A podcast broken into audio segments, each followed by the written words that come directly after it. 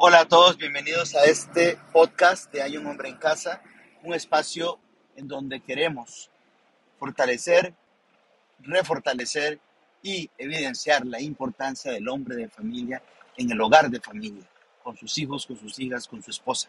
Ese hombre, macho, masculino, XY, como quieran llamarlo, que es responsable y que pone a disposición de su familia y con entera libertad su tiempo, su trabajo, sus recursos, todo lo que él es para el bien de la familia. Y sobre todo, que crece desde adentro de su familia y se hace cada vez más persona desde su hogar. Pues, pues bien, estos días eh, con mis hijos, en esos ratos de la noche donde solemos conversar eh, y ellos plantean un montón de preguntas, me siento en el piso del cuarto, cada uno en su cama y empezamos a conversar. Eh, de temas importantes, pues ha salido muchísimo el tema de la comunidad LGTBI a propósito de las películas de Marvel y las películas de Disney, porque en casa tenemos Disney Plus, y eh, en algunas escenas que son uh, una clara eh, escena, digamos, relacionada al apoyo internacional y económico que tienen las comunidades, estas minorías LGTBI, ha salido un montón de, consultas de mis hijos a propósito de este tema. Y aunque en este podcast no voy a dedicar eh, a conversar o, a dar mi opinión sobre qué pienso sobre la ideología de género, creo que será para un podcast posterior, sí quiero dejar claro que a la hora de tener esas conversaciones con los hijos, es bueno, y como sugerencia lo pongo, tener en cuenta tres elementos fundamentales. El primero es de la libertad.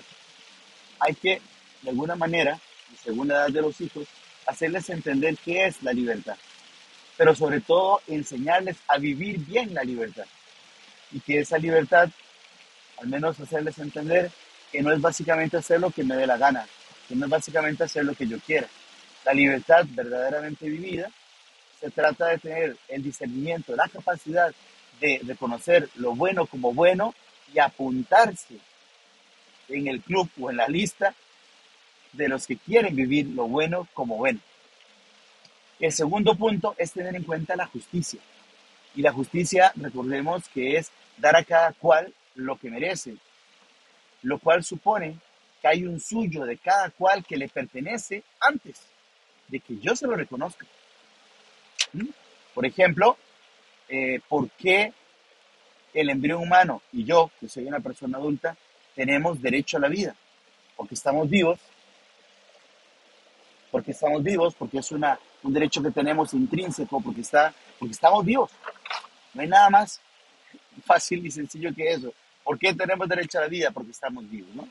Y entonces, cualquier ley, cualquier ah, persona, cualquier criterio que vaya en contra de reconocer la naturaleza de las cosas, será un criterio injusto porque no trata lo bueno como bueno.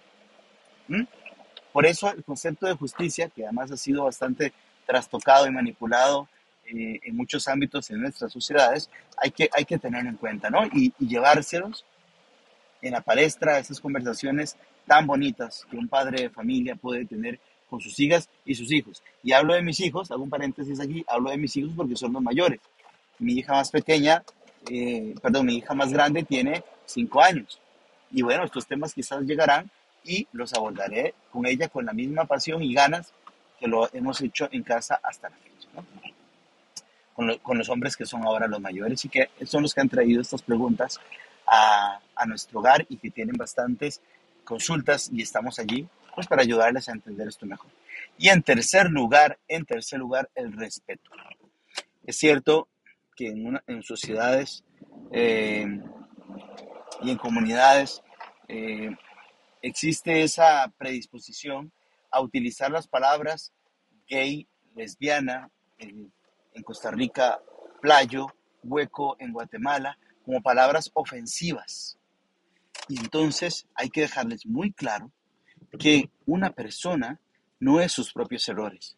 Así que si hay una persona que robó y comete un acto de robo, pues sí, será un acto malo, pero no tengo derecho yo de juzgarle ni de decirle que es un ladrón, mucho menos de ofenderle y de utilizar eso para poder hablar mal de él o decirle apodos o maltratarle verbalmente. igualmente en los temas de las comunidades LGTBI, que como lo son, son minorías, en nuestras sociedades quizás un poco trastocadas por el machismo, se les se utilizan como en, en modo peyorativo, llamarle a los amigos o tratar a otra persona con esas denominaciones de, las, de estas comunidades minoritarias LGTBI.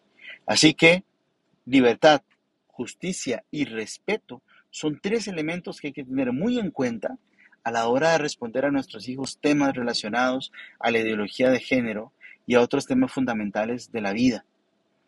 Eh, creo que es básico tener esto presente, justicia, respeto, libertad a la hora de hablar con nuestros hijos, porque un hombre que está en casa entiende, entiende que también sus hijos en un futuro tendrán que tomar sus decisiones, habrán uso, mejor uso de su libertad, tratarán con mayor respeto y con mayor justicia a los demás, si desde ahora, al hablar sobre los temas fundamentales de nuestra sociedad actual, les demostramos, les enseñamos también con nuestro ejemplo y con la palabra, acuérdense que la educación en casa son una yunta, una unión especial entre el hacer y el decir, sobre todo el hacer, pues bueno, podrán ellos hacer buen uso de su libertad, tratar a los demás con más respeto y con mayor justicia.